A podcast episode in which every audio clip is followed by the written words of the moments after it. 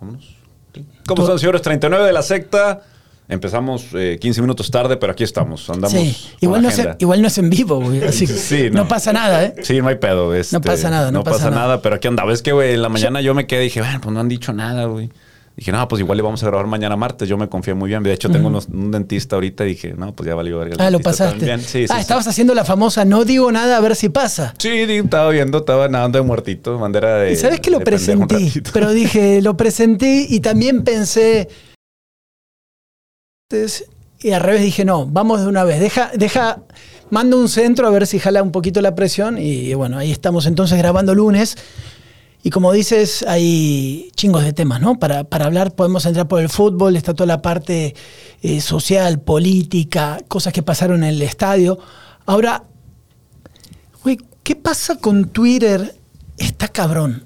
Em, ya no puedes, o sea, no se puede hacer nada que está toda la raza ultra mamadora en todo, todos son perfectos, güey, todo, ¿no? O sea, ya no puedes eh, decir ahí nada que incomode un poco, poco porque se van todos, ¿no? Encima, güey. Sí, hoy eh, la gente que no eh, sepa dónde, de, por qué empezamos con esto, pero hubo un temita ahí entre semana con Alejandro Aguirre, que trabaja ahí en Azteca y este... Ah, no me refería a eso. no, no, pero yo sí, o sea, Yo me refería a mí mismo en otra cosa, pero bueno, dale. Sí, no, no, es que... Quita mi comentario anterior entonces.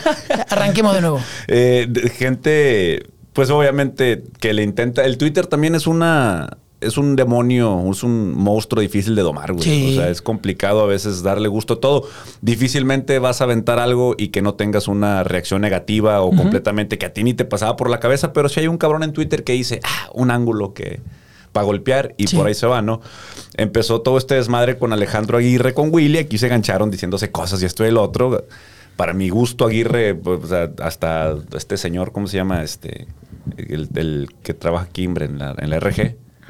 Eh, Willy. No, Willy, eh, Edu y, este, Mateo Bravo. Mateo Bravo, hasta él metió y todo, metió apodos y la fregada. Entonces se, calentaron. Pero bueno, eh, después intentan sacar un video de color, un señor viviendo el partido de color muy bonito y todo lo que tú quieras, pero hay un detalle en el video donde pues se van con las figuras femeninas que van pasando por ahí. Dos mujeres subiendo en la escalera en shorts de mezclilla o algo así, ¿no? mezclilla, hacen un zoom ahí, que a lo mejor eso también, el, zoom también, digo, es una tontería, pero se ganchan con eso y claramente, digo, hay mujeres la gente que tiene en contra ya esta, este comentarista y todo empiezan a aventártele encima sobre, ay, que las mujeres y, y, no se puede sentir una mujer rayada a gusto encima. Después hubo versiones que la mujer le pidió eso al camarógrafo, que se les grabara. La mujer ya salió en Twitter a decir no es que cierto. Que no había dado su consentimiento. Que no había dado consentimiento, que obviamente se quizás con matices muy por arribita de lo que es un color y todo eso, pues se sexualizó esa escena, ¿verdad? De cierta forma. Entonces, pues la gente se engancha. ¿Qué tanto tiene derecho una televisora, un creador de contenido en estar sexualizando lo que pasa frente de él, ¿verdad? Porque claramente digo, esas mujeres pues merecen respeto y pues ahí hubo, hubo temita. Sabes que otra vez, ¿no? Entramos en terrenos muy difusos, en pleno momento donde justamente la mujer está a nivel mundial, ¿no? En este debate de, hacer valer muchas cuestiones que históricamente no había podido. Y es inevitable llegar a esto. Yo vi también el, el fragmento la verdad, ni siquiera voy a hablar yo del periodista en esta parte, no me quiero meter. Eh, prefiero meterme más sobre el debate de cómo ha ido cambiando ciertas cosas para bien, creo. En que, a ver, yo trabajando en los medios en los últimos 20 años y la mayoría que nos escuchan consumiendo eh, los medios de comunicación, la mujer ha sido un objeto eterno dentro de los medios de comunicación. Ya tan simple lo veo como que, por ejemplo, en los programas o de deportes o de muchas cosas, la mujer la ponen a leer tweets y muy pocas veces hacer comentarios de análisis deportivo. La mujer es considerada en la mayoría de los programas como un adorno que como una como un asset, ¿no? En lo que tenga que ver con, con contenido deportivo. Así que de por sí ahí aunque la mujer, y conozco mujeres muy preparadas, siempre las, como que las ningunean sin decirte tal cosa, pero ahí las ponen, ¿no? Y vístete sexy, ponte de tal forma. Está bien, hay mujeres que, les gusta, otras que no tanto y entiende que es su única manera de entrar a la industria, pero ha sido una industria muy, muy sexista y muy machista en esa parte. Y esto que tú mencionas ahora de este video que se viraliza por esta parte, y yo leí también a la parte de las aficionadas mujeres, tienen razón. Lo que pasa que eh, me parece que todavía no terminamos de entender el momento en el que estamos viendo, ¿no? Ya no. Si esto hubiese sido Argentina, España o países así, el periodista de, de, quien estamos hablando ya no tendría trabajo. Directamente es así. Acá todavía no ha madurado ese debate. Y estos errores a veces que pueden ser de. ¿Sabes qué? Eh, tal vez no fue con. A ver, ¿cómo lo puedo decir, Joel? Con morbo. No, no fue con tan mala hazaña como uno cree o tal Claro. cosa. De pero culturalmente traemos esto a rastras, no lo estoy justificando, pero capaz te dice él, ¿sabes qué? Una disculpa, güey, no era para tanto, pero ya cuando, se, cuando arrancas esta marea, no hay vuelta atrás. Te cancelan, te quitan, te sacan y, y lo que sea. Entonces se ha vuelto muy complicado. ¿Cuántas veces hemos hablado aquí en este espacio de, de la secta, de lo difícil que es para nosotros hablar de ciertos temas? ¿no? Definitivamente. Ahora, Santiago, hay que aceptar, admitir, el fútbol está sexualizado por donde lo veamos. Tú lo acabas dicho, hay compañeras que trabajan en los medios, quizás por su apariencia física llegan a cierto punto, pero luego cuando se topan en estos eh, micrófonos, eh, oportunidades para tener minutos al aire, a veces no son eh, respetadas, a veces creen, no, pues, pues a ella que le escucho, ¿no? Tú ponte a leer saludos, este tipo de cosas. La Reimers, por ejemplo, es una de las mujeres, sabe mucho de fútbol, es muy buena haciendo su trabajo, pero a veces esta personalidad que Pero se tiene... excede, se va del otro lado, ¿no? Exactamente. Entonces yo creo que también ellas son exigidas más que un pelado, definitivamente, porque no solamente tienen que demostrar que están al nivel del pelado que tienen al lado platicando de fútbol, sino que, pues obviamente, demostrar que no están ahí por solamente su belleza, por su, su apariencia. Sí, pero una cosa es, porque eso que ya me estás mencionando de Reimers o otros, para mí es cuando ya se van a los absolutos y también lo hemos hablado acá, los fundamentalismos, ¿no? O sea, se te respeta y está todo bien. Ahora, si vas a tomar la bandera de esta lucha y te, te, vas a ir contra todo lo que más o menos no te parece, pues ahí sí vas a levantar muchos antagonismos. Acá es cómo agarramos como un término medio para todos llevarnos bien y sacar esto adelante, sabiendo que vivimos en una sociedad con cientos de años de machismo y de manejo y de, y de ciertas cuestiones. Este ejemplo que tú das, que pasa ahora con esta, este periodista que graba a las dos mujeres que suben por una escalera, le hace close-up, ¿no? Atrás. Sí. Eh, claro que después las chicas dijeron, eh, güey, yo no te di el consentimiento, ¿por qué me estás utilizando de esta manera? Y se agrega esto que antes no podías.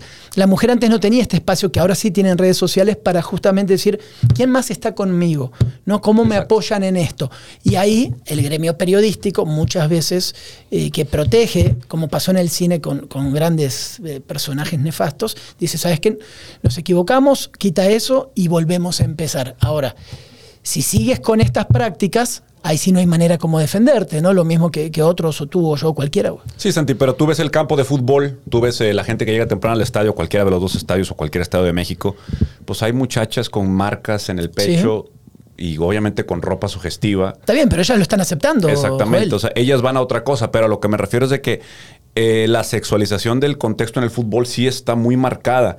El hecho de que nosotros, digo, también no hay que ser hipócritas, güey. Digo, yo no sé si hubo vatos que se subieron al mame de tirarle a este güey, pero, por ejemplo, pues sabemos que si pasa una muchacha guapa por las filas y va caminando a su asiento, pues la raza se queda viendo, la raza obviamente es guardar silencio, tampoco vas a estar ahí si va con, o sea, ella va a su partido, pues no vas así a, a tirarle el pedo, ¿verdad? Claramente, pero sí hay esta No, bueno, atracción. es inevitable. Exacto. Es ine- pero es, es con el hombre y con la mujer. Es como que me digas ahora que estabas explicando todo lo del hombre, la mujer guapa y todo. A ver tú, sin sonar a Joto en esto, a ver, te contratan, contratan a varios, a quien sea, a mí o a otros, o a eh, tanta cantidad. Claro que primero tienes que pasar casi un filtro, güey, de decir, a ver, Joel.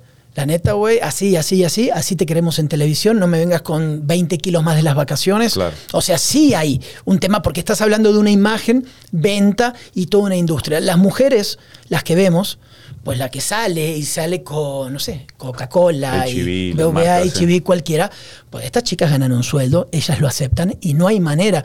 En los lugares ya más, más donde estos debates son más profundos, ya ni, ni siquiera las mujeres pueden hacer eso. Como en el boxeo cuando se suben con el round, ¿no? Claro. Que se suben muy sexy las mujeres, pues hay lugares donde ya no permiten esa parte tampoco, güey, ¿no? Ahora te voy a decir, este tema a lo mejor es medio tabú, pero también hay esta sentimiento, esta eh, percepción que tengo yo, yo lo veo, hay casos que así son.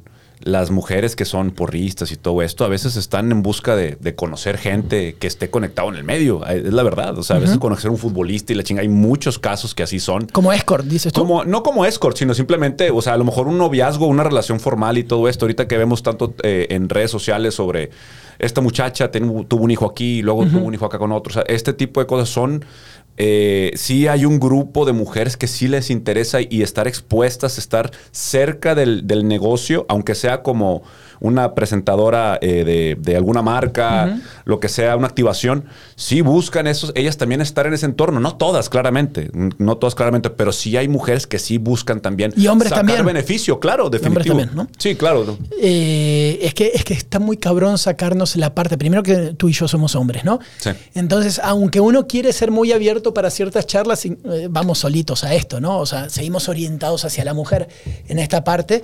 Entonces, yo no sé en qué va a terminar, pero el debate estuvo bueno en redes en esta parte.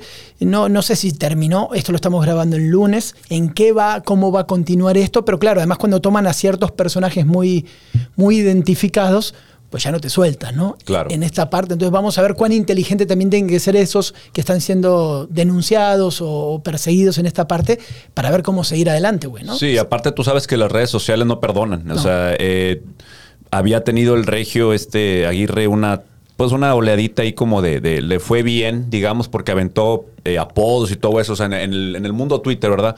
Creo que cruzó la raya en ciertas cosas, pero tuvo a la gente de su lado. Ah, sí, jajaja, ja, Obviamente todos los haters y todo este grupito, esto es un nicho, realmente son pocos, ¿verdad? A lo mejor vemos... 20, muy chiquitos, sí. Sí, somos 20, vemos 20 cabrones y, a lo mejor él piensa de que, wow, hice un desmadre. No, apagas el teléfono y se acabó. Sí, exactamente. Entonces, pero hoy, pues se la cobra. Hoy se la cobran por haber tenido este exceso de pues no sé, o no sé si es exceso o una falta de atención, como dices tú, yo no creo que haya sido adrede el morbo de querer. Está bien, pero es un error grave. Quiso ser chistoso. Pero es un error grave. Chistoso en los 80, güey. Sí, como el otro día alguien me ponía. Con porcel. para los sectarios, me dice acá toda la, mucha gente te manda saludos en el estadio. Eh, que mucha gente que me crucé. Muchas gracias a Mucho sectario, mucho sí, sectario. sí, mucho sectario que está por ahí. Me gusta que la gente diga, sectario, cabrón, sectario de corazón. Abrazo a toda la banda. Que un día nos llegue la pinche, la Agencia Estatal de Investigación. Sí, güey. Pinche secta Aunque sea están cobrando algo, ¿no? ¿Cómo está la libertad de culto? Me dijeron. Y, todo este pedo. Pero. Ah, se me fue la onda. ¿Qué te estaba hablando? Este, que estabas en el estadio, más gente, muchos saludos. Sí, pero ¿por qué te estaba diciendo lo del estadio? Ah, no, la gatita. Ah, y una persona sube en la semana, me dice, Santi, ¿te acuerdas de esto? Eh, el Billy, el Billy, Billy McFarland, sí que, trae ahora, no sé por qué trae, no sé por qué me roban en todo, entonces me, tengo que fumar 300 discusiones, güey, entre aficionados ahí. ¿Te acuerdas de esto, no? Y era las gatitas y ratones de porcel. Sí. ¿Tú lo conociste o no? Sí, lo platicamos aquí en la secta. Ah, lo platicamos. Hasta el tema. Ah, Ah, cierto. Yo me acuerdo del tema de introducción, Santi, porque es donde me, ella págale, ese pedo no es Güey, ya me olvidé. mi cerebro como que se ve. soy como Nemo, güey. Yo me olvido de semana a semana, tengo que empezar de nuevo. Ah, bueno, entonces listo, olvídate lo que, todo lo que te dije. Ya está, ya lo hablamos. Pero ese programa, hablando de la, de la cultura de cancelación, yo no sé ahora cómo, si en, Argentina no pudiera estar, por ejemplo, ¿no? Con la mujer siempre dándole una vueltita, el bailecito y a ver qué pasa. Claro, acá en la, eh, en la televisión regiomontana hay ejemplos, hay en todos lados. Y el debate siempre va hacia el otro punto, es, ¿estás obligando a la mujer a ir a ese programa? No, te dicen. La mujer está yendo porque quiere. Entonces, el debate es, ¿contra quién genera el contenido? Puede ser. El debate es contra la mujer que acepta de mutuo acuerdo, porque su negocio es como que hablemos del OnlyFans y de todo esto. O sea, finalmente la mujer con su consentimiento entiende el producto, se, se transforma en producto como nosotros en lo nuestro y gana lo que gana, güey. Cinco pesos, diez pesos, diez millones, güey. Y qué bueno, Santi, porque digamos, esa misma eh, Argentina que le daba por ser la vuelta y todo, estoy seguro que no ganó en su vida lo que Carelli, por ejemplo, ha ganado con el OnlyFans en esta época en donde... Llegas a más. Pues está bien, o sea, está bien sexualizar tu contenido y está bien monetizar tu contenido. O sea, este, la pornografía no se inventó hace poco, la pornografía no sé cuántos años tenga, pero si, si ellas pueden empoderarse y decir, oye, ¿sabes qué? Pues no, a lo mejor no lo voy a hacer de por vida pero si me puedo dedicar tres, cinco añitos a estar, no, no es, pues vendiendo imágenes de su cuerpo y ella no tiene ningún es problema. Que por eso, el, en esto de en este debate actual de que una mujer con su cuerpo puede hacer lo que quiera, ¿no? Y nos podemos ir a temas de aborto y otros temas mucho más profundos. Finalmente la mujer puede hacer con su cuerpo lo que quiera, hermano. Si yo quiero comercializarme, eh, me comercializo y entonces tú no tienes por qué venir a decirme, o en estos temas de moral el hombre y la mujer son, son exactamente iguales. Entonces vamos a ver, está, yo, yo también estoy a favor. Este tema de la sexualidad on demand. Así como tú eliges Netflix, pues ahora, o las gatitas y ratones de porcel o tal cosa, era, tú ibas a un programa, dependías de los 5 mil pesos, por decir algo que te daba el programa. Ahora dices, eh, carnal, todo bien con tu programa, pero yo me pongo en redes sociales y mi producto, un millón, un peso por un millón es un millón de pesos. Entonces, esta parte sí está muy buena, me parece, para hombre y para mujer. Sí, un, un, tiempo, a lo mejor hace unos 15, 20 años, ¿te acuerdas que Playboy empezó a entrar a México?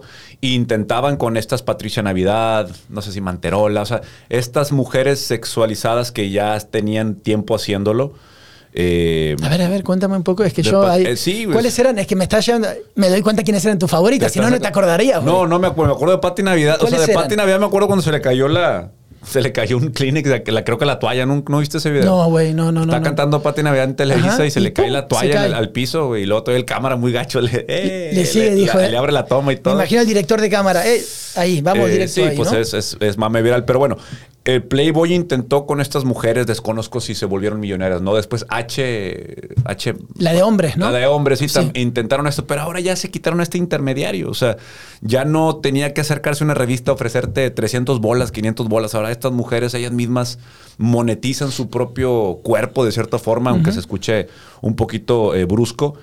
Pero yo creo que. Y los hombres también. Los hombres también, digo, en menor medida, en menor medida. Pero a lo que vamos es cerrando este tema, digamos, que rara vez cerramos temas, pero. Sí, pero dale, me gusta la eh, frase. Siento como que parecemos ordenados. Como que vamos a dejar un mensaje aquí, ¿verdad? Yo creo que es depende de que lo que la mujer quiera. Digo, él se trató de escudar esta persona de que hubo consentimiento, parece que no, pero el consentimiento creo que es clave en este tipo de cosas. Y a lo mejor le hubieran dicho y la chava hubiera accedido y todo hubiera estado bien yo creo que sin problema la gente no Es que lo que hay que hacer a partir de ahora, y esto va para todos, para entender hacia dónde van estas cuestiones, primero es antes, ¿por qué? Porque finalmente también hay mujeres, como decimos, que no tienen problema.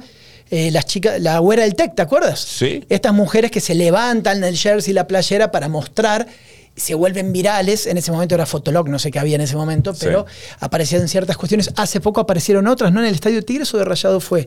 En, eh, el de Tigres, ¿no? Entonces saben que o sea, claro que, que generan la, la, atención, pero vas a tener que pedir autorización. Definitivamente. Me imagino que vas con la cámara, ¿no? Ves hombre o mujer, mira, güey, está tal cosa. Eh, ¿Sabes qué te voy a grabar? ¿Te molesta que te grabe? Porque me llamó la atención tu cuerpo y tal cosa. No, no, no pasa nada. Ah, no pasa nada, bueno, firma esta hojita. O te grabo dos segundos, no pasa nada. Así tiene que ser, güey. O sea, no, no puedes tú creer que porque la sociedad era como de otra manera, no pasa nada, güey. Métele, fílmale el culo, güey. No. Sí, no, ya tengo, casos, tengo casos de, amigas conocidas de que un vato les tomó una foto y van, a ver, hijo, tu pinche madre. Claro. o sea, ¿de quién te crees, cabrón? O sea, ese tipo de cosas. Porque también depende, o sea, no, no nada más es de, de tener la ética o la moral de no hacerlo, sino, o sea, ya ser eh, eh, no sé, güey, o sea, descararse en tomar la foto y que te vean y, que te la hagan de peor, qué vergüenza, güey. O sea, yo, yo sí, esa gente creo que sí. Hubo un tuitero, fíjate, que le tomó una foto a una tuitera de esas que se aganchaba y no, pues aquí está tal y pum, la subió. Y pues la raza se le fue encima porque no es algo, o sea, no sé cuál sea el argumento de, de el argumento en ese entonces, pero sí el cuerpo de la, de la, mujer, pues obviamente necesitamos su permiso para todo. no, para todo y me, me, recordaste a lo que fue y por eso hice, cuando empecé hablando de, este tema, no era sobre Regio Aguirre, sino sobre lo que voy a mencionar ahora. Hoy temprano sale la información, voy a irme al tweet exactamente para no, equivocarme, como muchas veces me equivoco. Deme un segundo porque casi no tuiteo ya, más o menos, solamente quirúrgicamente. Eh, ¿Dónde está? Acá está. Hoy me levanto temprano. Como que ayer, viste, me, relajé un poquito. Ya sabes, yo me trato de cortar el teléfono y estar con la familia, ¿no? El fin de semana. Fue un día pesado, ¿no? Como que era el sábado así como de... De, de, de, probar. De, probar, de probar la vida, la vida y sus claro. Y leo un, un tuit de hoy temprano de Samuel García, que ya tenía un rato largo, eran de las, 9, de las 10 de la noche del domingo, pero yo lo leí el domingo, hoy a la mañana, lunes.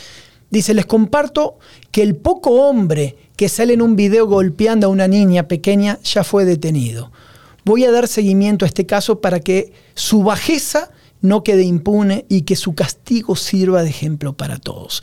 Esto lo suma Samuel García en un día que recordó, yo creo, de que ahora sí la justicia, porque viste que hay días que sí y días que no. Hay días que la fiscalía es su amigo y hay días que no. Bueno, acá ya está. Ahora sí Samuel García tomó las riendas. Y aquí hay varios, varios puntos para charlar y lo quería ver contigo hoy también en la secta. Primero, el video de este señor sí se hace viral, terrible. Terrible, sí. Terrible.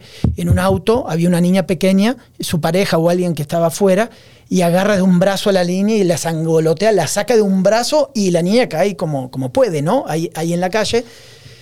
Ese video que no sé de dónde salió y se fue, ya sabes, viralizando, luego se comprueba que es en Nuevo León y hoy temprano, claro, toda la gente que decía, agárrenlo, hijo de po, no, y todo esto, yo estoy de acuerdo. Pero hoy temprano sale el gobernador. Y yo tuve como un sentimiento no encontrado, porque bueno, qué bueno que lo agarraron, pero es, ¿qué necesidad el gobernador de, esto, ¿no? Y yo puse un tweet, muchos se me fueron encima, que no pasa nada, porque la selva tuitera la disfrutamos tú y yo, ¿no? Dije, bueno, a lo nuestro, deja de me siento, ¿no? Saco cuchillo y tenedor. Eh, espera, se me fue el tweet. Y puse, como si esto para mí lo que veo de Samuel García es como si Rayados o Tigres pidieran aplausos por ganarle al Zacatepec una copa. Que gane una final de liga Samuel García. Yo haciendo referencia a asesinatos, desapariciones y todo lo que está pasando en Nuevo León. Y muchos se me fueron encima diciendo, ah, Santiago, criticas a Samuel por todo, ¿cómo puede ser? No te pone contento. Eh, y, y ya sabes cómo es Twitter para esta parte, ¿no? Yo podría haberme quedado callado, pero fui tomando ciertas respuestas para dar mi posición y es la que te quiero poner. Quiero ver si tú piensas diferente, que es, hay tantas cosas en el Estado tan, tan, tan graves que siento que Samuel es muy estratégico para ciertos casos de baja intensidad eh, hablo de temas de peligrosidad, pero que son muy virales para estar ahí. El, caso, el caso de rapero, ¿te acuerdas? Innecesario que vaya y que lo lleve a su casa. esta, situación, por ejemplo, ahora de la niña, que es gravísimo, todos estamos de acuerdo, pero tú crees que este señor es un homicida armado, que está prófugo de la justicia, con un, con un cártel del crimen. No, pues no. Vas con la policía, lo agarras, lo llevas y ya está. Entonces, eh, a mí se me hace como que el gobernador, y, em, empecé a leer muchas respuestas de familiares de desaparecidos diciendo, de Samuel, puede ser igual de expedito para ciertas cosas porque la fiscalía no... No sé cómo lo ves, pero por eso yo me le fui más a Samuel diciendo, ¿por qué tenés que elegir estos casos, güey? ¿Sí? ¿Por qué los fáciles? ¿Por qué está? Si es obvio que la policía lo va a agarrar, es muy grave. Pero la policía, muchachos, agarren a este señor. El señor está sentado con una caguama en la mecedora, lo agarras y te lo lleva. Sí, dice ahí que no se van a meter con las mujeres y que no sé qué. Cabrón, es, el oportunismo es, es, gacho, mm. Santiago. O sea, el, oportunismo de Samuel es obvio. Eh, ¿Cuántos casos así no hay? O sea, ¿cuántos casos de abuso doméstico no hay en Nuevo León?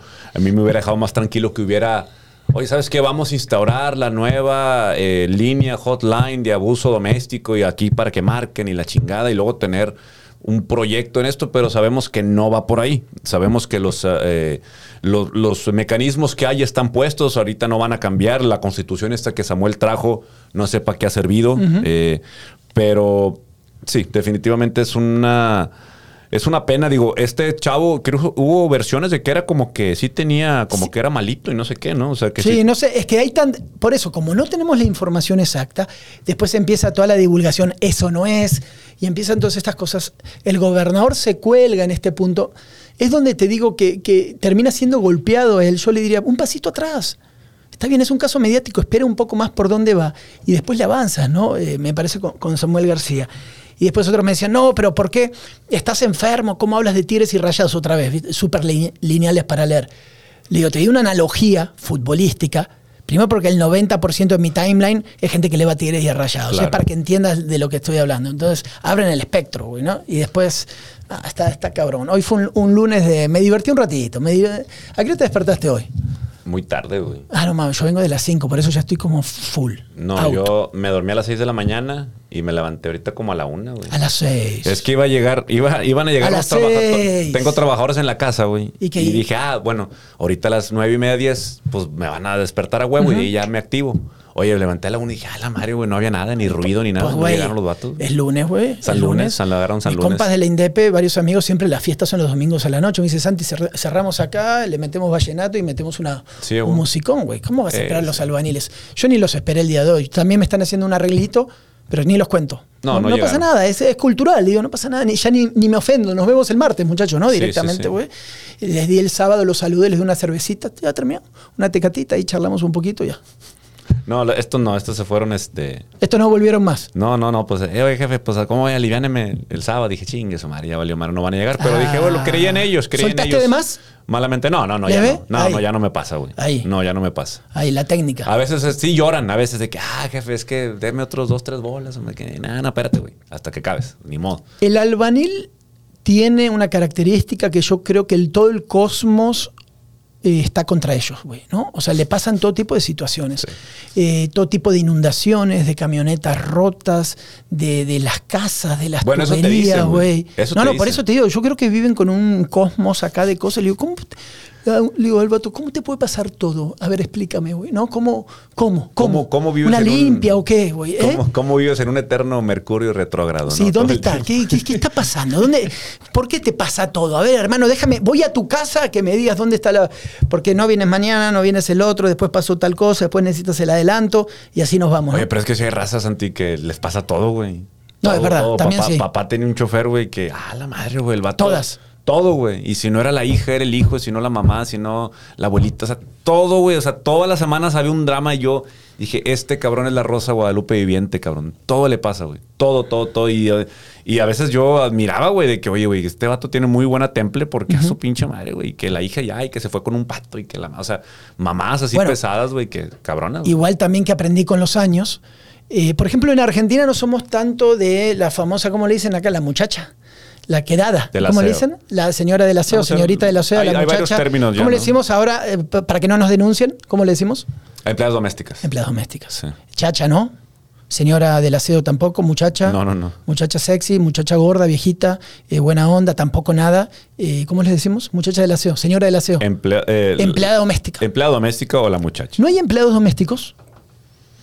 Chalanes, no sé. como le Aquí dicen. le dicen, ¿cómo le dicen aquí? Mayordomos, ¿no? El ¿Mayordomos? mayordomo. El mayordomo, el que se encarga. Y me imagino que hay casas en, la- en San Pedro que han de tener su mayordomo Sí, como que no estamos. Es verdad, pedo. me doy cuenta no estamos en el target porque no conozco No. a nadie con ese cotorreo. Supongo que más para arriba, donde hay agua, eh, sí traen, ¿no? Esto. Alguien me dijo una vez, no, ya voy a contratar un chalán. Le digo, ¿qué es un chalán? No, pues un vato que te corta el jardín, que te Sí, limpia sí, la sí. alberca, que tal. Le dije, ah, ok, no tengo jardín, no tengo alberca, no tengo no necesito chalán. No, bueno, para el foco no lo voy a pagar una mensualidad para que venga a, a- a quitar las telarañas de la esquina, ¿no? Así que todavía no llegamos a eso. Pero te preguntaron las señoras de empleadas domésticas, porque intenté varias veces tener empleada doméstica que se quede en casa. En, en Buenos Aires no es una práctica, van y vienen, ¿no? Pues en muchas partes, Santi. Eh, pero espérame, pero siempre salía con una tragedia. Intentamos cada una, se embarazaba. La otra, el tío que no sé qué, el que vivía allá en la sierra, el de elegido. La eh, hermano, o sea, todas, no, no podías mantenerla ahí, ¿no? Y después ya entrabas por donde dormían y ya se habían ido con todo, güey. Ya, ya su, viste que es poca ropa la que tienen. Sí, sí, Eh, Desaparecen. Esta, eh, digo, las muchachas estas, digo, por mucho tiempo estuvimos trayendo, eh, más bien, eh, venían muchachas de San Luis Potosí, era como que lo, lo que aquí en Monterrey se veía. Era el target. Era el target. Pachuca y San Luis, ¿no? Hidalgo Sí. y San Luis. Por alguna razón después empecé a ver que venían muchachos de Morelos y de otras secciones, ¿no? Pero cuando he platicado con ellas, dicen, es que aquí, o sea, ya en Morelos, o sea, dos mil pesos todo el mes era lo que Claro. yo ganaba. No, no, acá se gana muy bien. Me vengo acá y yo tengo para, para vivir yo, para mandar para mi casa, para salirme los domingos. para- o sea, las muchachas sí están buscando una mejor vida. Ahora sí es también cuestión, es mucho privilegio esto de tener. O sea, tú en Estados Unidos, por ejemplo, en alguna vez ¿Hay una platicando con la gente allá- legislación o un permiso? ¿Sobre es? qué? Sobre eso, en, en Estados Unidos. Sí, pues obviamente, o sea, aquí nosotros eh, tener una empleada doméstica es, eh, estamos mucho sobre la informalidad, porque acuérdate que ahora Totalmente, hay nada. Obrador, Sí. entró Obrador y ahora sí quieren que seguros y antigüedad, eh, no sé si pensión, que eventualmente, digo, pues, si están cotizando en el seguro, claramente van a recibir pensión, pero eh, bonos, todo este pedo, y lo volvió complicado, pero ¿qué tantas muchachas hacen esto, se acercan y le dicen a la patrona, oiga, ¿sabe qué? Pues ahora quiero prestaciones. Aquí en Monterrey o aquí en el norte no, no, El mercado más o menos creo que está como en 7 mil, de 7 mil pesos para arriba más o menos, ¿no? Ya depende de lo que sepan hacer las muchachas. Más o menos en promedio, 7 mil para arriba en empleadas domésticas que se puede, que, que, se quedan a dormir en tu casa y todo este tipo de cosas. Y después está lo otro, güey. El mercado nocturno, güey.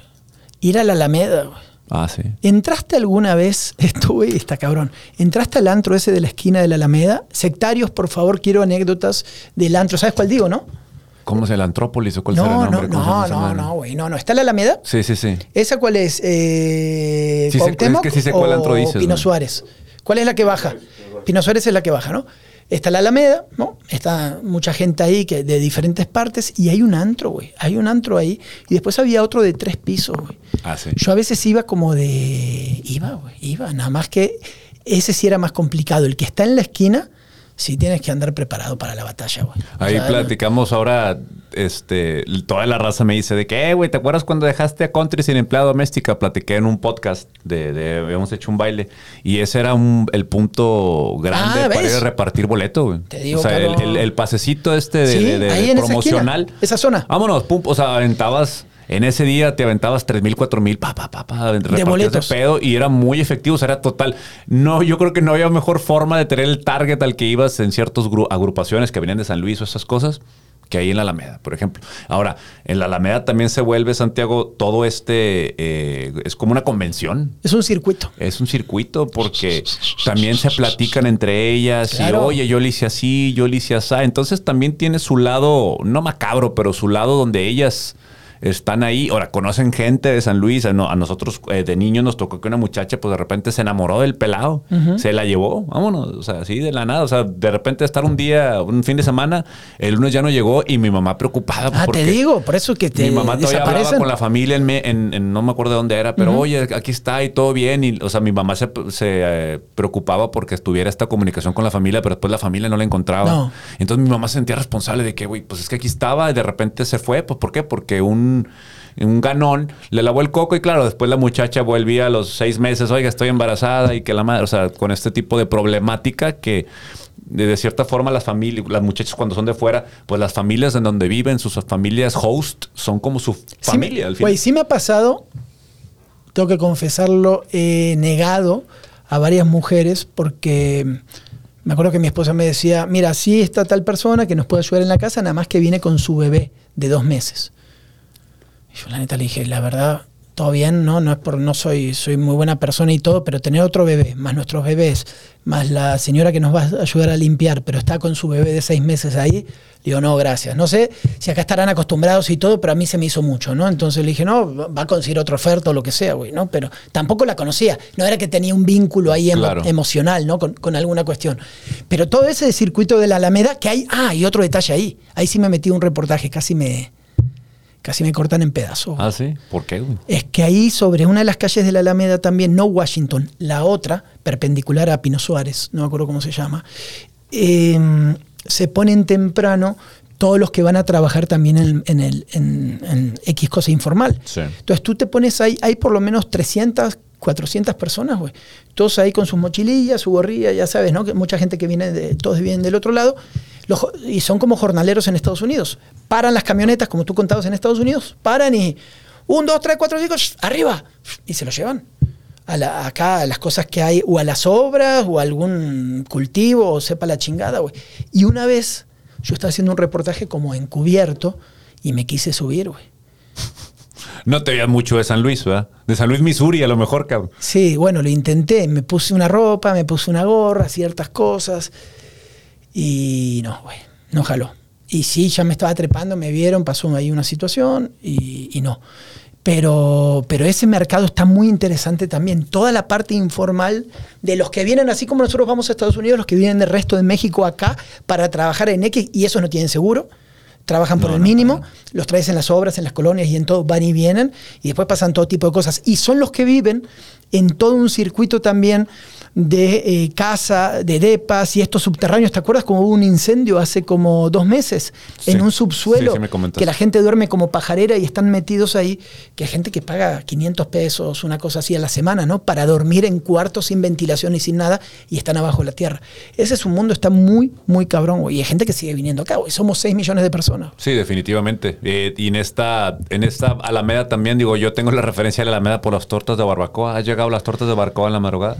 Sí, tengo justamente, qué bueno que ya estoy casado hace 15 años, pero en mi historia de... De, soltería. De... soltería de estudiante del TEC en el año 2000, o sea, de estudiante, cuando uno llegaba a las tortas de barbacoa, esas que tú mencionas, justamente era cuando mucha gente salía de los diferentes negocios que estaba alrededor. Mujeres, ¿no?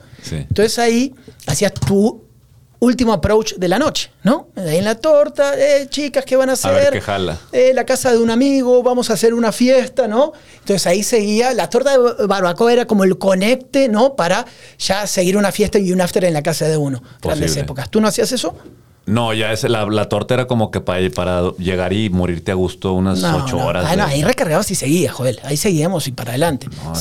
bueno, es que a lo mejor, ¿Eh? o sea, quizás la carrera la llevábamos de diferente, a diferentes tiempos. Sí, me ibas contando los minutos. Yo dije, chinga su madre, y luego y al final ya iba así como que soltando el bofe. Sí, no, eh, las tortas, otra vez, reagrupar y la casa de uno que estaba de soltero, bueno, todos eran solteros en esa época, todos teníamos 20 años, pero te ibas a la casa de alguno que estaba de estudiante y esas cosas, en esa, en esa época era así y ya le metías derecho, ¿no? y era una época, perdón, perdón yo, era una época donde antes del crimen organizado, Es que eso también, güey. O sea, antes podías estar 4 o 5 de la mañana, 6 de la mañana. Yo me acuerdo, lo platicé hace poquito con una amiga, era el tema de, antes era la preocupación de, bueno, que no te vaya a tocar un borracho en la calle. Esa era la preocupación del papá, de que los hijos anduvieran antreando o en la borrachera, lo que sea. Sabes que andaban mal y, y, tú tratabas de mantener a tu papá. Tranquilo, papá, ahí nos vamos a quedar. O va a ir el papá de tal y va por nosotros cuando sabía que andabas en un coche de, adolescentes o de, de, huercos, decían, cuidado con un borracho y cuidado con esto y cuidado con el otro. Pero después se tornó y, el miedo se volvió otra cosa completamente diferente, muy, muy ajeno a lo que nosotros estábamos acostumbrados, a ese tipo de inseguridad, donde veíamos pues las fronteras, veíamos en ciertos lugares... Eh, que son de históricamente. Sí, Sinaloa, otros lugares. Sí, sí, sí, que, que, están acostumbrados, incluso la gente ya no lo ve raro, ¿verdad? Tanto que acá ya no lo vemos raro, o sea, dejamos de ver raro, ¿sabes qué? No Normalizamos la violencia. Sí. Normalizamos la violencia. No te pares en tal lado y no te pares aquí, no te pares allá. Pero yo tenía años de no llegar a las tortas de barbacoa y llegué hace poquito y una chulada, güey. Una, salsa así, tipo pico de gallo, güey. Sigue como siempre. Aguacatito, el pan así de cuenta de telera o no sé cómo le llamen así. Tú sabes la cantidad de estudios eh, que habrá pagado el dueño de esas tortas, ¿no? A sus hijos, casas y todo. Hay negocios, güey, que yo los veo toda la vida. Por ejemplo, mi amigo de los tacos Félix. Podemos ir a historias de tacos. Hay taquerías, yo porque soy de la zona sur, perdón que me vaya con esos ejemplos. En Avenida del Estado, casi la esquina con la farmacia de Guadalajara, están los tacos Félix, sí los conoces, ¿no? Sí. Yo también. esos tacos están desde que yo vine a estudiar hace veintitantos de años, iguales, güey. Y no paran y está el mismo señor. Nunca me acuerdo. En la caja. No solo eso, está el mismo del trompo, güey con su corte acá. Digo, ¿cómo puede ser que esté la misma gente, güey? Sí, güey, pero cuando ¿Eh? tú los veis, tú los viste hace 20 años, era una F10, ochenta y tantos, que tenía una estación, ahorita es una pinche Cheyenne no, 4x4. Es que imagínate, a ese flujo de gente siempre estuvo lleno, güey. Sí. Esos negocios que hay gente que toda la vida quiere perder un negocio y hay negocios que llevan 20 años, dale, dale, dale. Sí. ¿eh? Es bien raro, fíjate, por ejemplo... Eh, yo lo veo con taqueros ahí en Linda Vista. Yo por la cercanía donde vivíamos con, vivía con mis papás, eh, estaba el chino de oro. Sí. También ese vato empezó en una esquina y pues no sé cuánto vendía, pero ya llegó un punto donde el vato se vendía seis, siete cabezas de barbacoa al, día, güey. O sea, el vato vendía y vendía y era increíble que a la hora que llegaras, estaba hasta su madre. O sea, siempre tenía gente yo, honestamente, entre barbacoa y barbacoa, sí hay uno que está más rica y el otro, pero no tanto como para ir a esperarme una hora. No, bueno, pero hay filas. Acá en la Indepa hay uno que no sé cómo se llama. Soy muy malo para eso. Pero también, que cuando me dicen la familia, no, vamos a esta. Le digo, güey, voy a ir a comprar la barbacoa y me tengo que fumar una fila de 20 minutos. Hay un chingo de gente. No, pero es que esa es la barbacoa. Puta, güey. Ahí vamos, ¿no? Con, la fila, eso es muy del mexicano. El argentino no es tan así. El argentino es mucho más desapegado de, güey, compra lo que sea y ni siquiera desayunamos, nos vamos derecho. Y acá no es, eh, no voy a empezar sin desayunar y menos el domingo, güey. Es que es parte del ritual del regio. O sí, no, totalmente, me queda claro. la carne asada era el, se levantaba el papá iba por el norte, físicamente el norte. Antes. Este, se, quizás, este, no sé, iba a ir a ver morritas al parque un ratito y luego se traía su litro, su litro barroco. Su barbacoa, a veces jugos naturales, o sea, como que era un, todo un, este... Era su salida, tenía también, hacía su salida el don, sí, ¿no? exactamente. Es como en, las cavernas el vato iba a cazar, aquí el señor iba también a cazar, estaba más fácil, estaba más de papa, pero es parte de la... De la... Ah, tú dices que es un tema de, genética cavernícola que Yo creo que sí, güey. Yo creo que es el de proveer, el sentir que proveer, o sea, creo que el papá siente esto decir, aquí está, miren, ya les traje barbacoa, aquí hizo un cabrón hace ocho horas. Ahora que lo dices, no lo había pensado, es verdad, porque mis hijas chiquitas ya me dicen, papá, o sea, si uno no sale por... No desayunamos. Ahora resulta... Le digo, no pueden desayunar otra cosa. Hay, hay, Choco Crispy. tienen un refri lleno, traen muchos privilegios. No pueden desayunar otra cosa. Me tengo que levantar el otro día de ver la final de Wimbledon, ¿no? Así, para ir por la barbacoa. Ahí cocínese cualquier cosa antes que me denuncien, no con el DIF. Ahí, ahí, ahí está, cocínese lo que quiera. ¿Querías tener hijos regios, güey? Pues sí, sí. Papá la no puede ser otra cosa, no. Y dame unos. Y peor ya, papi, combíname, ¿no? ¿Qué quiere mi hija? Chiquitita. No, uno, una. Y con tacos Don Pancho. Una torta de chilaquiles, si lo ¿sí? Tacos Don Pancho, con tacos tal cosa. Ok, mija. ¿No? Eh, así es. Por eso, genética regia, totalmente, güey. Sí. te la compro. Me quedé pensando en, varios puntos de comida, cómo, cómo es verdad, ¿no? Cómo, cómo hay lugares, o el famoso, el lugar de pollos, hasta la madre de gente y al lado el vacío. Ah, sí, güey. El vato que dice, ah, este la está pegando. Voy a poner unos pollos al lado del don pollo, güey. Y ni madre, güey. La gente no va. Qué raro, güey. Es cuando un punto, cuando te da. A mí me, a mí me llama mucho la atención. Eh, ha sido la taquería Juárez ahí en el centro. Claro. Y en la esquina está la Rosa Náutica. Claro. Y no, no jala. Oye, güey, hay como cinco o seis lotecitos chiquitos de coches de la taquería Juárez donde tú te puedes ir a estacionar porque no, obviamente no tiene uno. Pero todos están llenos, güey. O sea, vas y, llenas y entras y estás a su madre. Oye, ves la Rosa Náutica y hay dos meses, tres meses. Y dices tú, no puede ser, güey. Ojo con la fórmula, ¿eh? Yo soy muy amigo de, del dueño de la taquería Juárez. Ah, sí.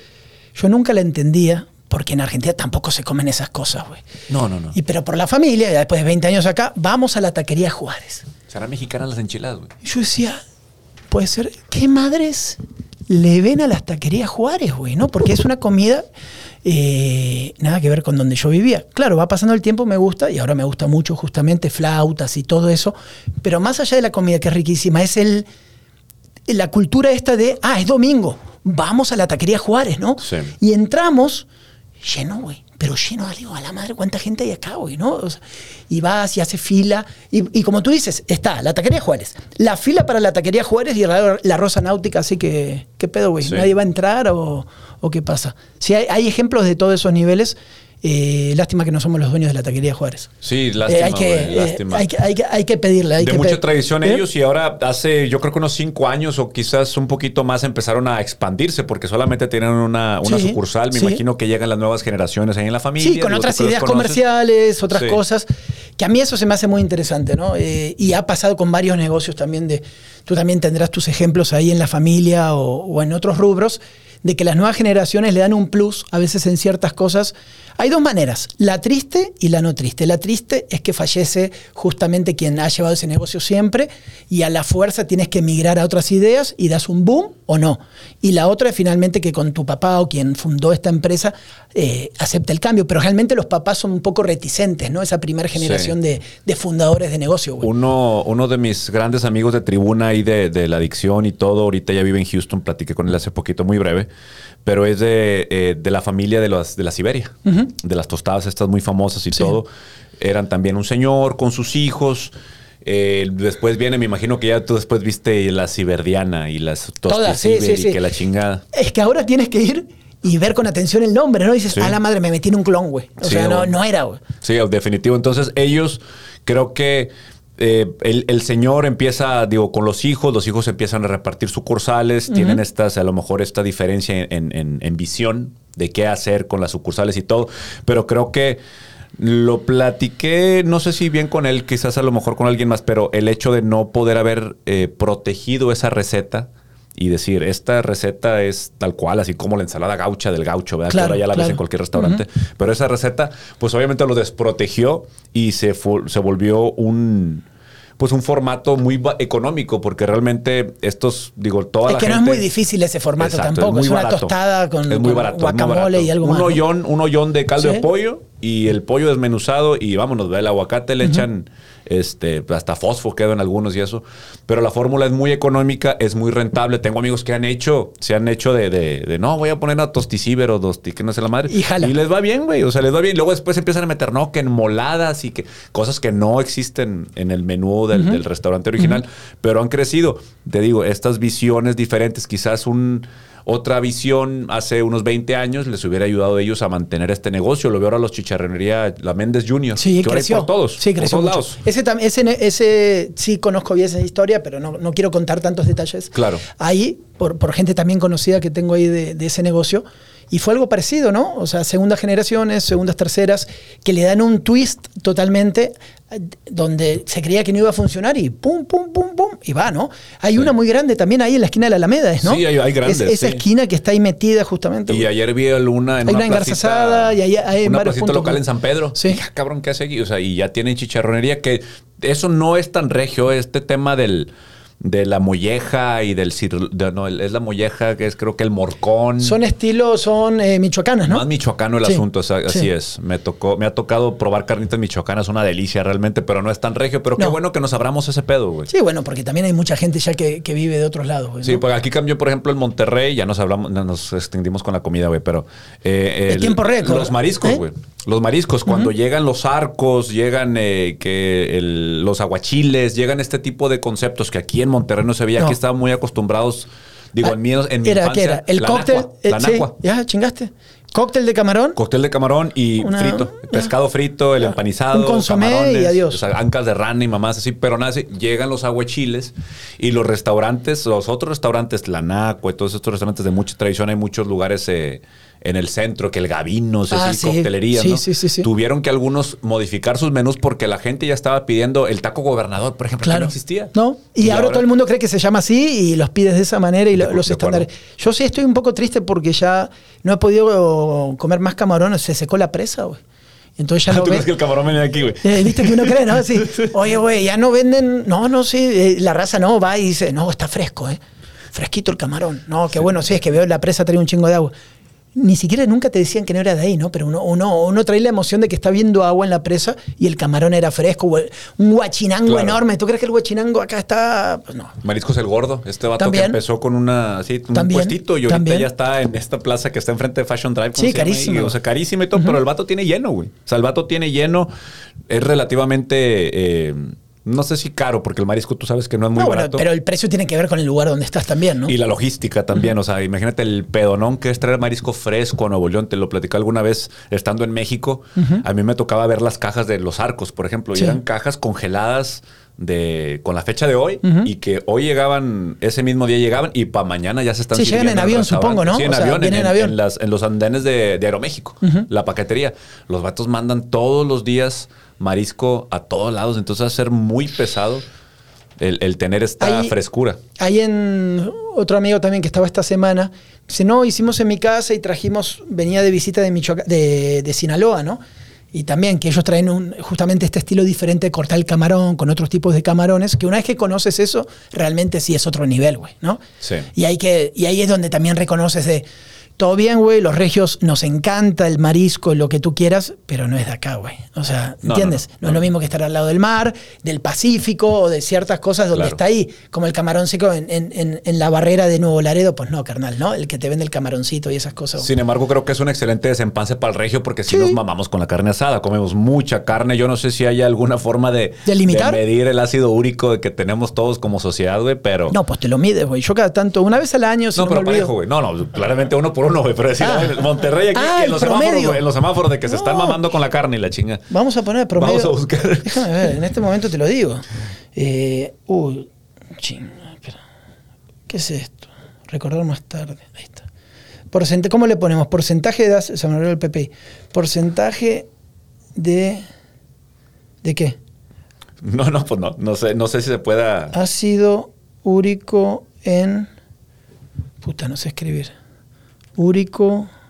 En, esto es en tiempo real, usted lo puede buscar en su casa. Sí, ayúdenos. Ácido úrico en la sangre. No, pero ¿cuál es el promedio? ¿Qué nivel de ácido úrico es preocupante?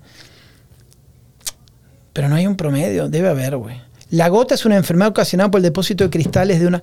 La gota no es del siglo XVIII, güey. ¿Por qué hay tanta gente? yo escucho gente cada tanto que tiene gota. ¿Has escuchado tú o no? Es algo que no se menciona mucho, pero sí es algo preocupante, ¿no? Ya es como que te dé... Promedio. La, plaga negra, una madre así, ¿no? No, bueno, ahora está la plaga del mono y esa mamada, ¿no? Promedio. No va a dar ese pedo, güey. No se va, no se va, no creo que arranque la, del mono, la, la viruela del mono. No, pues te digo. El COVID ya mamó, ¿no? Ya, o sea, lo que eh, estamos viendo ya son los remanentes. Bueno, dicen que ahora, mira, que estuve en México ahí con los Fox, eh, me llamó mucho la. Me costó un chingo, güey, volver a vivir todo el día con cubrebocas. Una cosa es el aeropuerto, que lo aceptas, ¿no? Eh, porque entiendes cómo es el aeropuerto, espacios cerrados, aviones. Pero ya en la Ciudad de México, en todos lados la gente tiene cubrebocas. Me pasó, estaba ahí por la zona de, de Perisur y para allá y eh, para entrar al shopping a todos lados, todos con cubrebocas. ¿Eres obligatorio todavía? No, obligatorio. No te, eh, te, persigue el de seguridad y dice, póngase el cubrebocas. Todo el mundo tiene cubrebocas en la calle. En la calle todos tienen cubrebocas. No es que aquí te lo... No, todos tienen cubrebocas. Hay, hay, una ola de COVID muy grande ahora en Ciudad de México, pero las hospitalizaciones, por lo que entiendo, están bajas. Entonces, como que Nuevo León me parece que o le perdimos el miedo o todavía, porque ya han dado algunas restricciones o recomendaciones, ¿no?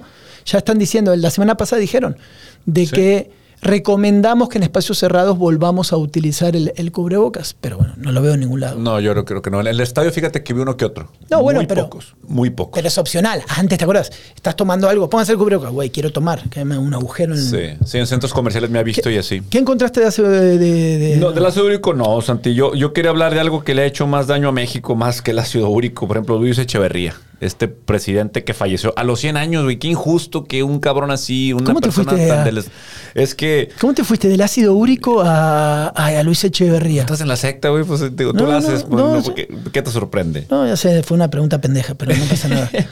este cabrón Luis Echeverría, digo, tenemos mucho target que a lo mejor no sabe cuáles fueron los actos eh, que... Eh, Historia pura de México, década, dale, 60, 70. Sí, Luis Echeverría mm, falleció de 100 años y fue entre el 70 y el 76. Sí, señor. Estilo populista e hipernacionalista usado, ¿eh? Esa fue mm. su forma de llegar a... Estás leyendo, nada más dime qué estás leyendo para saber qué orientación le dieron a lo que estás leyendo. El país, este es el país. Eh, el país. El país que trae mucha gente escribiendo en México, ¿no? Sí, sí, sí. Ok. bueno, pues... sabes de la matanza. De Tlatelolco. de Tlatelolco. Ahí está película. Buena película. Rojo Amanecer. Rojo Amanecer, ¿verdad? Con María. No, no me digas con quién, güey. Yo Se no llama lo conozco. María, Rojo Amanecer. Bastante que te sé la película, Luis Echeverría, Tlatelolco, conozco la historia. Eh, eh, em, es esta película donde está prácticamente vives todo en la angustia. O sea, no ves tiros, no ves nada, pero ves la angustia de la persona que está esperando ahí un hijo o algo así, ¿no? Es que se da toda la situación cuando llegan ahí a los depas estos, a los monoblogs. Sí. Y lo que pasa justamente ahí, todos los disparos, la gente, eh, cómo van entre los departamentos, la búsqueda, esta situación que había con, con los estudiantes, muchas cosas que pasan. Está buena. Hace mucho no la veo, es más, no la he visto en... No es una película que esté dando vueltas en, nuestros sistemas amigos ilegales de Roku y todo eso. ¿Has visto Rojo Amanecer en algún lado? Eh, no, yo la veía en cine mexicano por cable. Sí, claro. eso, es lo único que donde veía esas madres. Y una vez creo que sí me enganché viendo la película. Sí está muy bien dirigida con todos los limitantes que pudo haber tenido esa producción mexicana, pero es María, es una muy buena actriz. ah, porque están los hermanos Bichir. Está Bruno, eh, está eh, Demián, está María Rojo, María Rojo Héctor Bonilla, Eduardo Palomo, eh, película de 1990 eh, y dirigida por Jorge Fons. Sí, muy buena película, la neta. Muy, muy buena película que es parte de, de todo esto. Pero sí, es una, mira, ya estamos en una generación, tal vez a mí me toca un poco más que a ti, aunque estamos más o menos pegados, pero después la mayoría, si yo le pregunto a nuestro productor, si sabe de Rojo Amanecer o lo que pasó en Tlatelolco. ¿Tú sabes lo que pasó en Tlatelolco? Sí, pero no, no está ahí. ¿Qué pasó? La matanza de los estudiantes. Es que, ok, sabemos un título. Esto es como la batalla de Puebla, ¿no? Sí, sí, sí. oye, güey, ¿de qué se...? Todo, todos los feriados, yo le pregunto a alguien, todos son la batalla de Puebla. Le digo, ¿y no pasan otras cosas en México que la batalla de Puebla, güey? Y esto es, ok, la matanza de Tlatelolco. ¿Y cuáles son los contextos sociales? ¿Cómo avanzó? ¿Qué pasaba? la lectura, hay, hay, hay muchas lecturas muy interesantes todas tienen su tendencia, es inevitable, ¿no? Tanto de izquierda como, como de varios puntos. Lo cierto es que la década del 60, pero sobre todo del 70 en Latinoamérica, tuvo este tipo de características, ¿no? Gobiernos, algunos militares, como lo vimos en Argentina, en Brasil, los vimos eh, en Chile, gobiernos donde hubo muchísimas desapariciones, gobiernos eh, que eran dictaduras militares. ¿Qué es una dictadura? Es un gobierno donde eh, tú no eliges a quien te representa, sino que los militares decidieron que eran mejor que los políticos que estaban en ese momento el, gobierno, van con las armas, como hizo Hugo Chávez en su momento en, en Venezuela. ¿Sabes qué? Este gobierno no sirve para la puma madre. No, pero nosotros lo votamos no nos importa. Vamos a tomar nosotros el control en base a intereses y otras cosas que pasaban. se hace un golpe de Estado, se instaura una dictadura militar, se pone a los militares y esto pasó de México a Argentina, en gran parte de, de los países, orquestado muchas, la neta, por Estados Unidos y otros países que según intereses que tenían decían, ¿sabes qué? Este presidente no va para pura madre, no nos va a servir para ciertas cosas de empresas, cosas que necesitamos y todo, quítalo. Habla con los tres generales, lo sacaban y pasaba eso. Entonces hay todo tipo de, lecturas y cosas muy académicas, muy interesantes y cosas más, más fantasiosas sobre cómo entender lo que pasó en Latinoamérica. Y Echeverría es una pieza clave justamente desde el mexicano para entender lo que, lo que estaba pasando. Y todos organizaron mundiales, olimpiadas, eran la época de las películas de Acapulco y pendejadas. Era cómo hacerte pendejo mientras el país sufría todo tipo de, vejámenes. Pues los chilenos tienen a Pinochet, la, España tiene a Franco, o sea, siempre tenemos estos tipos de personajes que abusaron de poder. A mí me llama la atención en un contexto actual, con la información o como está, yo creo que no se hubieran salido mm, con nada de lo que hicieron, porque sí se pasaron de lanza, pero por ejemplo aquí estamos viendo, eh, tenía esto lo que platicas tú. Frecuentemente usaba el poder del podio presidencial para estigmatizar a los empresarios como causantes de los problemas económicos de la época. Comentan ahí. En ese ambiente de polarización se vieron secuestros de prominentes hombres de negocios por parte de grupos radicales violentos. En el 73, uno de esos grupos mató en un intento de secuestro en Monterrey a Eugenio Garza. De acuerdo, de acuerdo. Entonces, ese episodio... ¿Sabías ese pedo? Ese episodio de los más trágicos, justamente con uno de los grandes personajes ¿no? de la historia de, Nuevo León, don Eugenio Garzazada, eh, lo que pasa en otras partes de México, y así nos podemos ir otra vez de México a Argentina con esta, esta cuestión anclada en cierta lucha eh, ideológica, pero que de fondo traía eh, lineamientos totalmente empresariales, comerciales, transnacionales de intereses, y que hizo que los 70, sobre todo en todo el continente, sea una, década negra, ¿no? De los 30, te diría, de los 30 en adelante fueron pasando en diferentes países todo este tipo de cosas. Hay películas muy famosas después de lo que pasaba en Nicaragua, lo que pasaba en El Salvador, lo que pasaba en Centroamérica, cómo Estados Unidos iba financiando. Ya te estoy hablando de los 80, ¿no? 80, sí. Pero en el contexto de la Guerra Fría, que era la Guerra Fría, era la guerra no declarada entre Estados Unidos y la Unión Soviética, y también era, nos, no te ataco directamente, pero voy a financiar a todos estos para atacarte por este lado y la Unión Soviética financiaba a todos los otros para, para atacarte por el otro lado. Entonces por eso se le decía Guerra Fría. Y en eso, así, todos los golpes de Estado y todo lo que pasaba, sobre todo en Centroamérica, tenía que ver esto. Sí. Con, este tipo de situación y, así nos podríamos ir eh, eternamente. en el cuarto informe, lejos de buscar una reconciliación, dice aquí, aseguró que los terroristas que estaban cometiendo... Sí, la palabra era terrorista. Eran niños de lento aprendizaje con un alto grado de homosexualidad que veían muchos programas de televisión patrocinado por nuestros empresarios privados. Entonces él veía la industria privada como un enemigo más. O por eso, pero ahí tienes todos los estereotipos típicos de, esa época, ¿no? Eh, que era, si eras homosexual, eras perseguido. O sea, si tú eras cualquiera, eres una persona que expresaba algún tipo de arte, probablemente tú ibas a ir en contra del sistema, por lo tanto eras perseguido, te tenías que ir del país y tenías que, ver la manera de, subsistir, lo que tenga que ver con artistas, homosexuales eh, y otras cuestiones, ¿no? Sin llegar a religión, pero bueno, también con la religión, porque la mayoría tenía que ver con la iglesia católica, ¿no? También en el continente latinoamericano tenían este, este lado muy, muy acá de, la derecha católica como para, para... Es más, hay historias de... Salió en varios... Hay una... Hay, hay una película y después una serie del Papa Francisco, ¿no? Eh, Jorge Bergoglio, su, nombre real, no de Papa. Y, cuando él todo lo que pasó también entre los 70s, 80s y todo, cuando él como sacerdote tuvo que... eh, de alguna manera cubrir ciertas cosas y luego se lo acusó de que fue, estuvo muy cercano al gobierno y todo. O sea, nunca la iglesia estuvo exenta de todo lo que pasó y en muchas tuvieron que hacer la vista gorda también, güey. ¿Qué tanto nos habrá afectado? Yo sé que Juan Pablo II, por ejemplo, fue una, un papa que estuvo mucha conexión aquí. Le decían el papa mexicano, el papa viajero y todo este tipo de cosas. Eh, yo lo veía mucho porque mis papás eran muy fervientes. Vino aquí y llenó el, el, río Santa Catarina en una ocasión hace años y décadas.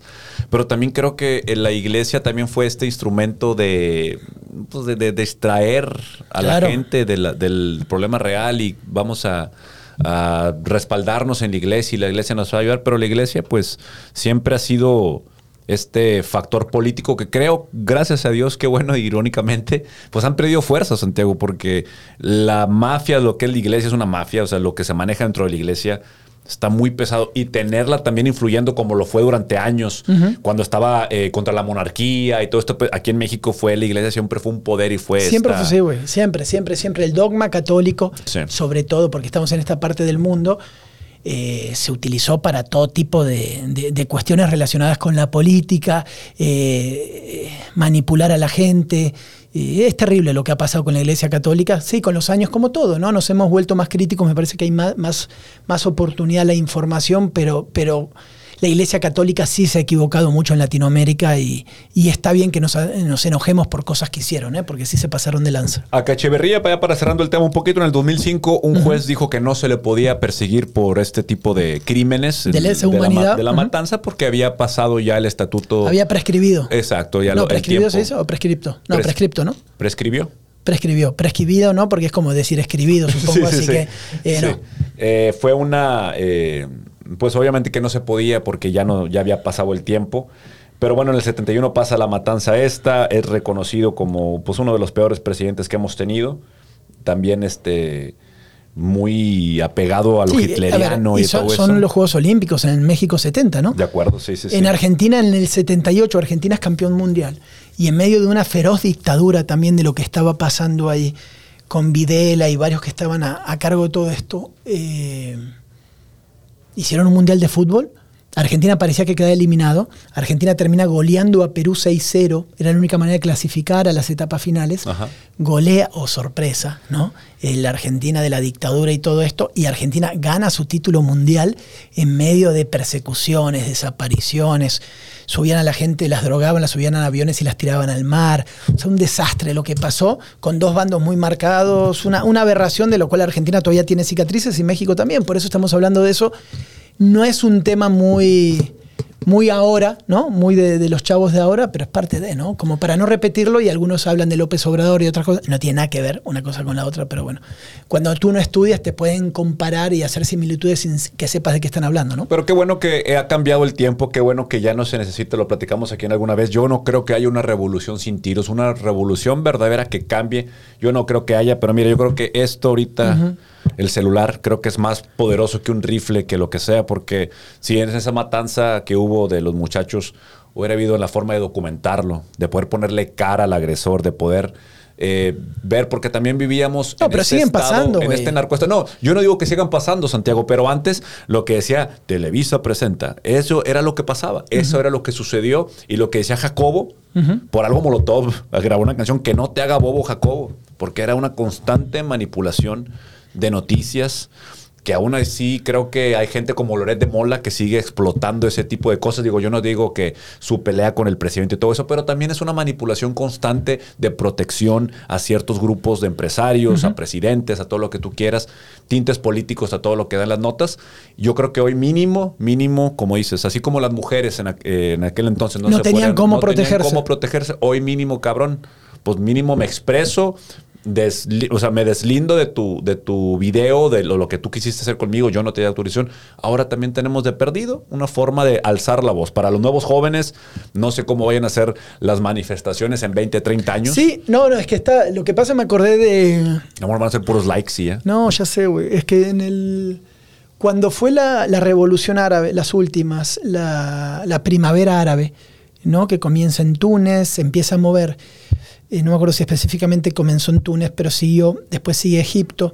Y yo estuve justamente ahí, o sea, Egipto, Libia y Siria fueron como mis últimas coberturas hace ya un rato largo, fuertes, difíciles, ¿no? Y me acuerdo que estaba en la Plaza Tajir, ahí en el Cairo, y se había hecho famoso estas primaveras árabes porque eran las primeras que representaban, eso nos vendió Occidente, nosotros, de que las primeras que representaban de que a través de los celulares y las redes sociales la gente había salido a la calle y había tomado valor y había quitado a, a Mubarak en ese momento que era el presidente y después se fue Gaddafi y después quitaron, quisieron quitar a la familia Assad en Siria y no pudieron y así se fueron uno con uno. Bueno, yo fui siguiendo país a país y estando ahí. Y te voy a decir la neta, güey en Egipto no jalaban las redes, güey.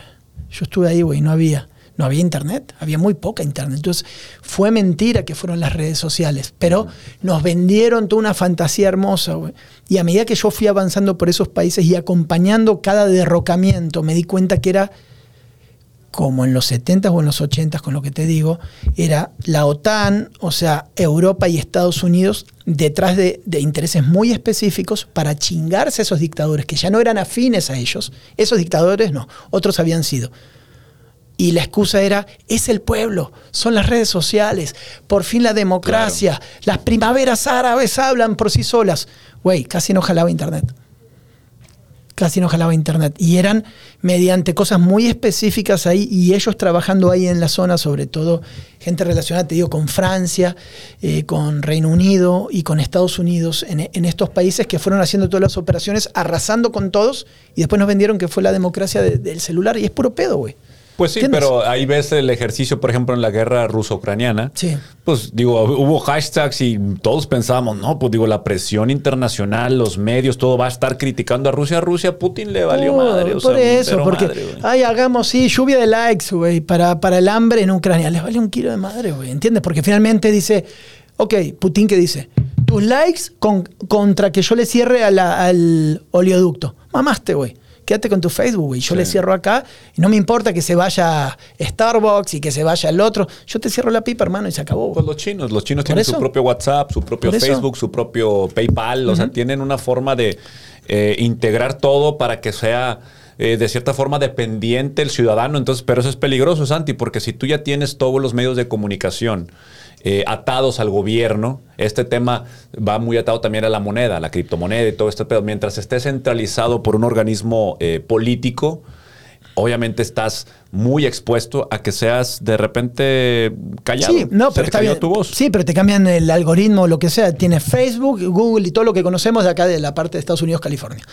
Ok, vivimos una. Después te aparece TikTok, que es chino, te cambia el algoritmo y dices, ah, mira, eh, del día a la noche tengo mil seguidores. Sí, porque los chinos no se, manejan de otra manera, güey, ¿no? Y te chupan los datos de otra manera y tú crees que es buena onda TikTok.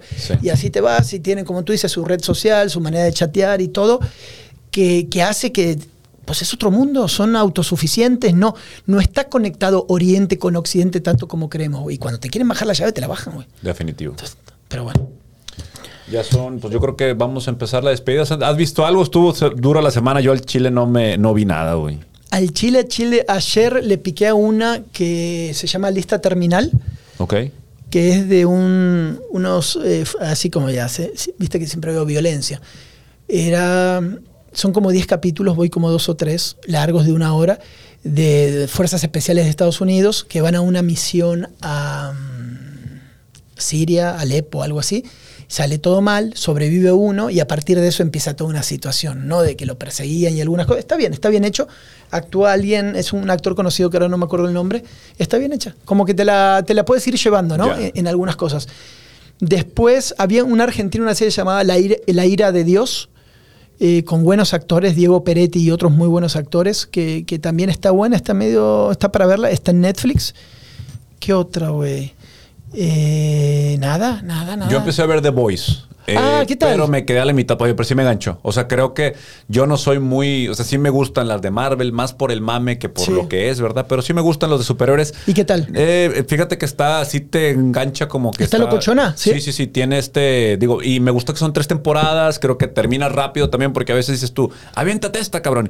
Ocho temporadas y cada episodio dura una hora, 25 episodios por temporada, la madre. O sea, es, una, es un compromiso de vida, güey, de aquí a diciembre. No, es esa. Es que son los dos extremos. El, ah, la madre madre, ¿no? Estas series tipo colombianas, 83 capítulos, espérame, Sí, es una sí, novela. sí. Ya sabes El show que... los- sí. Eh, me, me perdí la 2, el capítulo 2. Agarro el 19 y todavía van en el beso, güey, ¿no? O sea, eso no pasa El nada. patrón del mal, ese tiene un chingazo de episodios. Todo, güey, pero, pero tardan un chingo entre que lo que sea. Pero La Reina del Sur, una vez me, me fumé La Reina del Sur, no sé por qué. No la vuelvo a ver nunca más en la vida. Güey. Malamente, tiempo perdido, pero ahí, ahí la dejaba de fondo. No, ¿cuál fue la que vi? Estas que también. Ah, vi una de. De Fernando de Magallanes y El Cano. ¿Sabes quiénes son Magallanes y El Cano? No. Ok, Magallanes y Elcano son dos de los grandes descubridores del mundo moderno. Eran eh, capitanes de la Armada Española y son el que eh, descubre el estrecho de Magallanes. Ah, ok, ok. Realmente sí es este Magallanes. Sí. Ah, ok, ok. El estrecho de Magallanes es la conexión entre el Océano Pacífico y el Océano Atlántico. Abajo, donde topa Argentina con Chile, hay un paso. Entonces, este vato es una miniserie española, está en Amazon Prime, son como 6, 7 capítulos. Y está buena la historia. Por lo menos te mete un poquito de historia de cómo este vato convenció a todos de que, eh, güey, dame un barco. Pero él, es- además, él siendo portugués, se va de Sí. Portugal a convencer a los españoles que financien su. Entonces, está, está, ahí, está, está, está. Pues es Magallanes es uno de los más grandes exploradores que tuvimos, ¿no? En esta todavía, Claro. donde el, el- el viejo mundo y el nuevo mundo todavía eran un, es que misterio. en eso estaba. Tenías a Colón por un lado, tenías a Magallanes, tenías a Elcano, tenías el que da la vuelta por África, creo que se llamó Vasco de Gama, ¿no? El que baja por otro lado, y, así nos vamos, ¿no? Con, con un montón de todos esos, pero no hay tantas películas medievales o como se diga de esa época, pues estamos hablando. Si Cristóbal Colón descubrió América en 1492, esto debe ser como 1520, una chingadera así, o 1540. Entonces está, está- Todavía eran los indicios de la cartografía y todo este tema. Sí, ¿no? está, está bien hecho. Sí, porque ya traías toda esta parte de Galileo Galilei, ¿no? O sea, ya Sí. sabías que la Tierra no era plana, pero podías ahí ver ciertas No, cuestiones. bueno, Galileo ¿no? Galilei sabía. Estaba, estaba tratando de convencer a la comunidad científica Sí, sí, de eso, ¿no? pero ya mero lo colgaban Sí, a la no, verga, no güey. es que dijo Galileo, eh, güey, ya está así el pedo, güey. Y todos dijeron, ¿y tú qué? ¿no? Le Pero- estamos dando la vuelta al sol. A ver, préndete la hoguera. A ver, ¿cuál pinche vuelta al sol, culero? no vengas a sacar el palo. Hablando de la iglesia católica y ese pedo, ¿no? Eso sí que no. Eso, eso sí eran culeros, güey. Sí. Eso, eso es de la Inquisición. las ¿no? cruzadas, güey. O sea, las que No, la iglesia no, eh. católica no tiene madre. con No, no, la neta sí. Galileo. Que, creen ellos, güey. Déjame ver de qué época era. Exactamente Galileo Galilei, nuestro compadre. Acá está, ¿ves? Eh, 1500. Ah, no. Güey, nos equivocamos, güey. Ah, chinga. Espérame Será otro. No, Galileo Galilei, astrónomo. Eh, relacionado. Sí, ya sé quién es Galileo. Eh, espérame. 1564 a 1642. Sí, pues era parte, era de las mentes científicas que estaban ahí. Hoy lo vemos como relevante, como gente que sabía o que tenía esta visión diferente, pero pues en aquel entonces era un hereje, güey. O sea, la gente lo quería matar. Pero bueno, ahí está Galileo. Eh, entonces va después y lo de la Tierra plana y estas chingaderas. Pero bueno, la, la serie está buena. La serie está buena de, de- de- de este güey Fernando Magallanes. ¿Qué otra vi por ahí? Y nada más, güey, no vi nada. Ya no- Estuvo, ¿Cómo te fue en Fox? Ya para cerrar. Bien, güey. ¿Te bien, sentiste bien, gusto? Bien, bien, bien. Interesante, interesante, interesante. Ayer eh, transmití con, Fernan- con Urbanianos, digo, el, el sábado, el mame era en qué momento, le mando un abrazo. Mira, te voy a contar un gesto que tuvo él Ok. veterano de mil batallas, señorón, me marcó, me marcó unos días antes. Me dice, Santi, ¿cómo estás? Me presento, ¿no? Soy Raúl Urbanianos, no sé qué. eh, y te llamo para, para felicitarte y para desearte suerte en tu primera transmisión. Te sumas con nosotros, quiero que estés cómodo, ya eres parte de, de la familia y lo que necesites. Y- no, yo le dije, no, bueno, muchas gracias Raúl, no nos conocemos, pero... Entonces, que tenga ese gesto, un- no, yo lo- siempre lo agradeces cuando vas llegando a un lugar, ¿no? Que te llame como responsable de todo y te diga, eh, güey, bienvenido, eres parte y a darle, ¿no? En todo esto. Y ya en la transmisión, todos traíamos el mame siempre en redes, era en qué momento Raúl me iba a decir de otro nombre, ¿no? Sí, sí, sí. Y, y- y invicto totalmente, fui Santiago Furcade, Santi, todo bien, hasta ya al final, que me dice, bueno, abrazo para Santi Fortnite, ¿no? Y algo así, y yo me reí. ¿no? Santi Así, Fortnite. eh, Santi Fortnite, ¿no? Que, que estuvo acá en, en la primera transmisión. Dije, listo, ya está. Sí. Puedo eh, Ya morir en paz. ya lo sacaste. Ah, ya estamos, estamos normal. Ahí está. Ahora el peor es que está, ¿Eh? está Santiago Puente también, ¿no? Sí, sí, Entonces sí. son dos Santiagos, güey. no Qué sé, complicado, no compartimos ese día, eh, no sé si por... Sí, vamos, no vamos a poder compartir, A ver, porque el. Santi, el Santi ya está... ya lo tiene San- Santiago Puente, Sí, ¿no? sí. No, no, no, no me, me tengo que meter por otro lado. Le digo, "Mira, los norteños chago, manejamos de otra manera aquí la cosa para, para poder. Pero no, la verdad, un súper buen ambiente y, y está bueno. Está bueno ahí también conocer la otra parte, ¿no? De las televisoras y todo. Ya te iré contando algunas cosas que tiene que ver también con, con rayados y todo eso. Qué bueno, me da mucho gusto que hayas este, este peregrinaje que te hemos visto hacer, estar aquí, luego fuiste a una Vi tu, radio. vi tu, subiste, ahí va, tu historia mucho gusto, con acento argentino. Ahí te vimos, estaba justamente con este cabrón que te acaba de saludar, güey. Estaba ahí con el, con este Sergio tomando unas chaves, Ajá. con esta gente ahí en el Manta. Este, y nos dio mucho gusto verte, güey, porque pues eras, pues digo, Sí, sí, somos te todos amigos, ahí, claro. güey, estaba Monty también, o sea, dije, ah, mira este cabrón y todo, eh, pinche Santi, o sea, fue grato, güey, porque te digo, o sea, es una, es, eh, te hemos visto en este peregrinaje, güey, sabemos que es difícil a veces, este, con qué bandera navegar, Sí, la complicado. política, la política en, en- en la radio, televisión regia es complicada, pero bueno, como un extranjero la has sabido hacer muy bien, güey. Felicidades porque Gracias, me da güey. mucho gusto de verte Gracias, crecer, güey, gracias. que estés ahora en algo ya nacional e internacional. Qué bueno. Eh, creo que el semillero de aquí de multimedios este, es, es, es Sí, muy- sí, sí, aquí, aquí la batalla positivo. diaria Sí, nos va sí. preparando, ¿no? Así que no, gracias. Yo, ¿sabes qué? Valoro un chingo la- los comentarios de mis amigos, todos. Obviamente trato de responder el 100% de Claro. todo, gente que conozco y que no conozco. Porque es como devolver la buena vibra, ¿no? Para mí yo creo en esas cosas, ¿no? Uno tiene que ser siempre muy recíproco, decir, eh, güey, chido, güey, ¿no? O sea, finalmente todos caminamos esto. güey. Cabrón, porque todos, o sea, todos somos parte, o sea, yo estoy bien consciente de que, por ejemplo, ahora que estoy haciendo con Adrián, vamos a hacer más cosas, hacer los precios que tenemos, queremos empezar a crecer en, ot- en otros aspectos.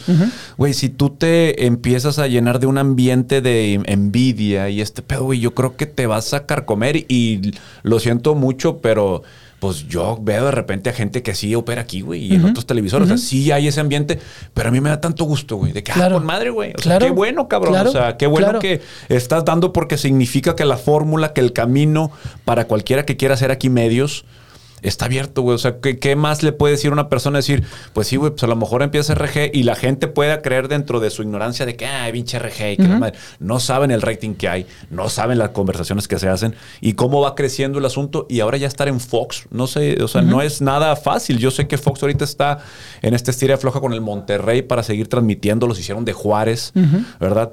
Eh, mis respetos para Fox porque apostó por el Monterrey, definitivamente. Yo espero que sigan trabajándolo, agregando este talento como tú, ver. o sea, un poquito más eh, regio el pedo también, aunque seas argentino, no, pero no, pues no. Es, es algo que la gente, la gente que te va a escuchar en transmisión te va a reconocer. Sí, no, no, no, no, yo me siento y, y por eso lo agradezco y, y creo que el grupo de amigos que somos y gente Sí. que nos vamos cada más- nos vamos ampliando, pero nos respetamos entre todos, ¿no? Claro, es un networking muy chingón. Ahora que veía lo de también me hiciste acordar, la vez pasada lo hablamos rápido, pero lo podemos volver a hablar otra vez, me parece. Eh, cuando ahora fue el aniversario de Adrián con, con Bandido, ¿no? Eh, en conversaciones, que, ¿dónde fue eso? En el foro Didi. en el fo- foro Didi, que te vi ahí también, dije, ah, mira este vato, güey, ahí se acomodó chido, ¿no? También para Sí, hablar y sí. todo. Y está bueno porque es como, como salir de tu zona de confort, güey. O sea, no es lo mismo sentarte. ¿Cuánta gente había enfrente, güey? No, no sé, güey, no sé. Yo nomás veía la primera filita así y luego veía así racitas y Se para veía atrás y- oscuro para sí, atrás. sí. Pero bueno, eh, era... Ni quise preguntar. Por eso, pero ya estabas ahí, tenés Sí. que hablar, te tienes que mover. Entonces, las cosas que vas haciendo, como otras más pequeñas, como esto acá, como otros, te va dando las tablas para ya estar más suelto, güey. Sí, platiqué una anécdota con los chicharrines y tengo tiempo de no hablar con ellos. Pues un saludo a ellos, se van a dar cuenta de, de que ya se salió esa historia. este, ojalá que un día podamos platicarla y, y, y dar ellos su punto de vista, pero sí, o sea, prestó para una muy buena plática. Horacio Marchán también dejó ahí un tema muy bueno eh, de superación y todo este tema que él trae. Y Migraña, que Daniel Migraña, que es del escritor, este güey también tiene esta este, este camino, por ejemplo, ahora ser escritor de Adrián Marcelo, porque la gente que no sabe... Sí, cree que... los- O sea, no es el chile como... no, no, no, no, no es el chile como la secta. Como no, la no, secta, claro ¿no? que no, Así. güey. O sea, lo que hace Adrián y todo es algo pensado de una manera que se sienta muy orgánica, pero también eso está estructurado a su nicho, a lo que él, o sea, todo esto. Entonces me, me da sí, mucho es, gusto. es un chingo de trabajo. Me pasó alguna vez con algunas charlas y cosas que empecé a dar y hablar con gente que se dedica también a stand-ups y, a- y a charlas a nivel de conferencias muy grandes. Y claro, toda la estructura, cómo, tiene, cómo manejar la gente. La mole también lo explicaba muy bien, ¿no? Cómo subir y bajar con, con ciertos ganchos, que cómo, cómo, cómo tú tienes que ir leyendo a tu público y además tener bien estructurado. No, no hay nada. Está bien, está el talento, siempre está, ¿no? pero tú tien- tienes como una estructura y de esa estructura después el talento hace, Claro. hace la diferencia, ¿no? Sí. Claro, si tienes más o menos empatía, feeling en cómo te mueves o lo que tú quieras, le agregas un plus, ¿no? Claro. Es como decir, Adrián, pues la pinche risa que trae, güey, pues te contagia, güey, ¿no? Sí, Eso claro. me decía la mole, es que Adrián se ríe, güey, y hacemos un match, enganchas, obviamente, sí. ¿no? Con esto que hacemos de hermanos de leche y muchas Sí, cosas. Entonces va juntando cosas, pero tiene que ver primero con el talento y después con saber hacer su jale, güey, ¿no? Y con hablar y acá cómo estamos y, y esto de, de sí, como hacer un networking, ¿no?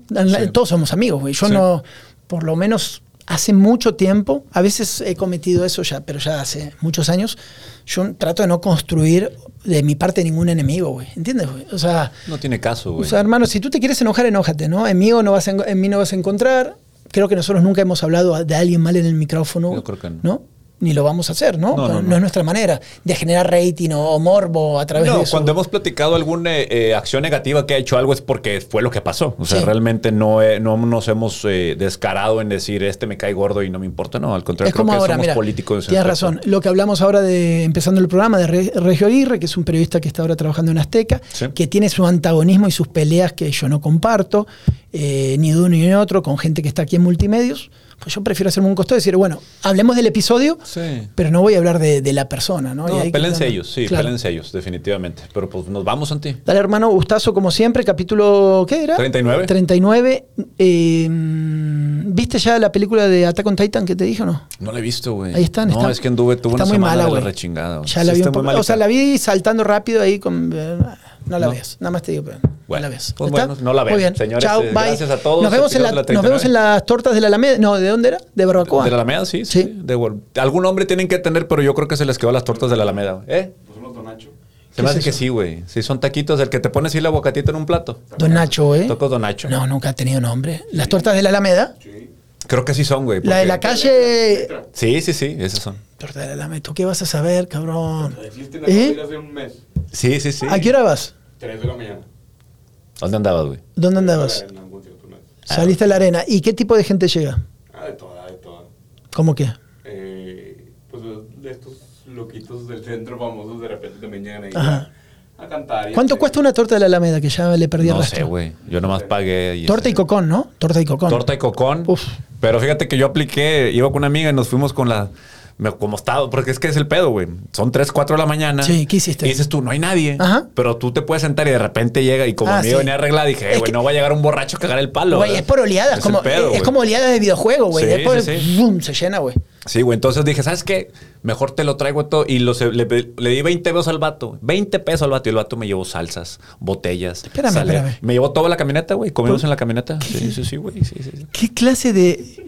¿Qué, qué- güey, empezamos el. Espérame tantito, Sí, espérame. sí, sí, sí. Eh, wait, no, este no, tengo, no tengo No, no, no, no, güey. no, no, Es- no, es, no, no. es en, ser- en servicio de la Este- dama. Este programa todavía no termina. No, wait a minute, wait. Entonces, estamos, empezamos el programa, siglo a mis XXI. dentistas que voy a llegar tarde. ¿No? Y todo esto. dale, dale, dale. O sea, estamos en este siglo de la mujer y ahora no la deja salir de la camioneta. La tiene encerrada en la camioneta la dama. Cabrón, has estado a las 4 de la mañana con que llegan borrachos a cagar el palo, güey. O sea, 3, 4. Es que ya me ha pasado, no en ese eh, en específico. O sea, y comiste en el carro, en la camioneta. No, yo afuera. O sea, Ajá. yo afuera. ¿Y ella encerrada? Sí, sí, sí, güey. Sí. No. No, no encerrada. Oye, climatizada. Hasta, hasta la vasija de la salsa. Falta que me diga que estaba con el vidrio arriba, la chava adentro y él afuera, güey, No, comiendo, no. güey. Yo de meserito, ¿eh? no, no, sí, no. Sí, sí, No, no, no, dándole la comodidad, o sea, la comodidad también. La mujer venía en tacones, la comodidad que no coma parada, güey. O sea, mejor climatizado, aquí los borrachos no te ven, tranquilo. Es cuestión, es, es eh, caballerosidad, Santiago. ¿Era Es, una eh, dama conocida? No, una, una- una dama, una dama con rama, decir este güey. No, Era una no, güey. No, no, no, simplemente la, la comodidad de no tenerla expuesta ahí, güey. Es un, es un pedo, güey, es un pedo. O sea, te llegan borrachos a las 4 de la mañana y se te, la torta va a ser, va a ser, va, va a ser contraproducente, güey. Ese es sí el pedo, porque ya me ha tocado estar con raza. Y llega un vato también con su morrita Sí. y la misma raza como que yo, eh, güey, tranquilos y la chingada. O sea, no, no deja de ser un momento incómodo. Ahora, 4 de la mañana, picaditos de víbora todos. Se, un- alguien se le queda viendo a una mujer y puede haber putazos, güey. Y tú Ah. no vas por una torta. Ok. Una torta, eso es todo lo que te digo. Entonces. ¿Sabes que hay algo que no está bien acá? ¿Qué? Lo denoto en tu sonrisa, güey, nerviosa. Vamos a acabar la secta. Cada uno saque su conclusión. ¿Qué capítulo dijimos? 39 de la secta. La caballerosidad está muerta en la secta, chinga madre. Joel, su mujer, encerrada en la camioneta, comiendo. Muy bien. Ahí lo vamos a dejar. El caballero, muy bien, te felicito. Pero hay, hay, hay algo que no, no, no termino de cerrar. ahí.